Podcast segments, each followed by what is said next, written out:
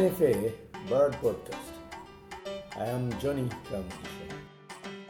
The bird for today is the olive thrush.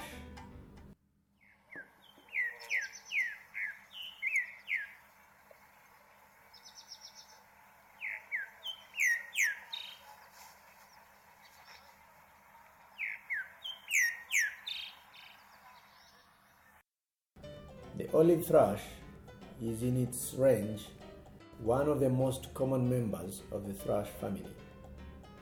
Olive thrush is predominantly a forest loving bird that also occurs on forest margins, riverine thickets, and wooded parks and gardens. The tail and the upper parts are colored dull olive brown.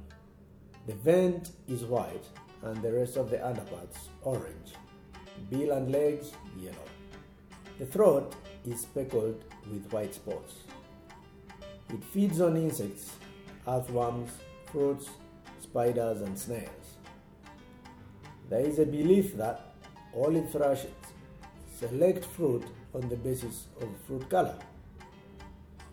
The olive thrush can reach a length of 24 centimeters and a weight of 100 grams. It builds a cup nest typically up to 6 meters above the ground in a tree. The 2 to 3 blue eggs are incubated mainly by the female for about 2 weeks.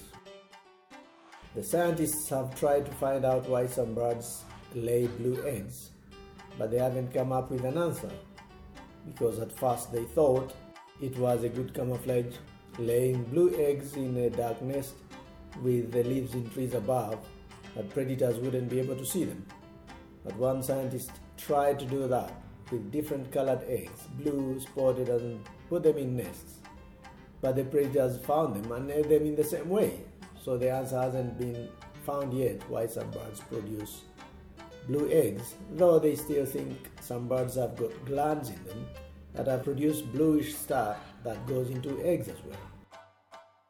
They can be found in forests like Bwindi, Echuya, Mgahinga, among others in Uganda.